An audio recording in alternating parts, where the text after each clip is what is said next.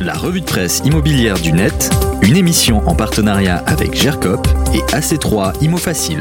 Radio-imo.fr Bonjour, on commence cette revue de presse immobilière avec un petit pense-bête et un article du Figaro qu'il vous faudra lire cette semaine. On y parle des conditions d'accès au crédit et surtout on prévient les vendeurs et les professionnels et toutes celles et ceux qui travaillent autour de la vente de biens immobiliers. 2022 va être une année compliquée pour les acheteurs car comme le dit le journal, si 8 jeunes sur 10 souhaitent devenir propriétaires, comme le dit un récent sondage IFOP réalisé pour la Fédération nationale de l'immobilier, seulement 4 sur 10 considèrent qu'il est facile d'obtenir un crédit.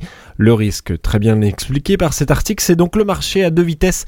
Les ménages les plus défavorisés qui vont ramer d'un côté et les plus aisés qui vont couvrir le reste sans souci. À lire donc cet article complet dans le Figaro.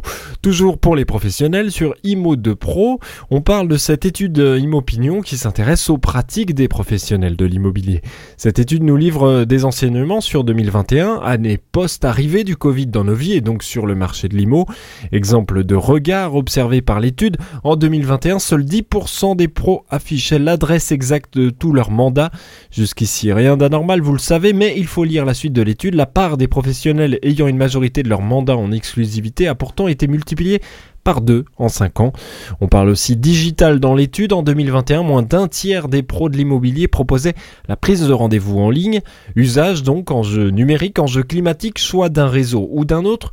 Une étude intéressante qui pousse les éléments assez loin et qui vient d'être relancée. Vous retrouverez le lien pour y participer euh, sur le site Imo de Pro. Enfin, on termine sur pariszigzag.fr, le site des infos insolites sur la ville de Paris qui nous parle d'une info plus importante qu'insolite. Le projet immobilier brut Bruneseau va être abandonné dans sa forme actuelle.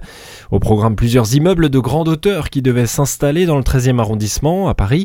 Un grand projet défendu par le premier adjoint de la maire de Paris, Anne Hidalgo, mais l'alliance des élus d'opposition de droite et des écologistes au conseil de la ville oblige euh, la collectivité à revoir le projet entièrement. Il va donc falloir repartir à zéro ou presque, ce qui n'arrange pas les affaires de la mairie en ces temps d'élection. Vous retrouvez tous les liens sur notre site et sur le podcast, surtout de la revue de presse de Radio la revue de presse immobilière du net, une émission en partenariat avec GERCOP et AC3 Imo Facile.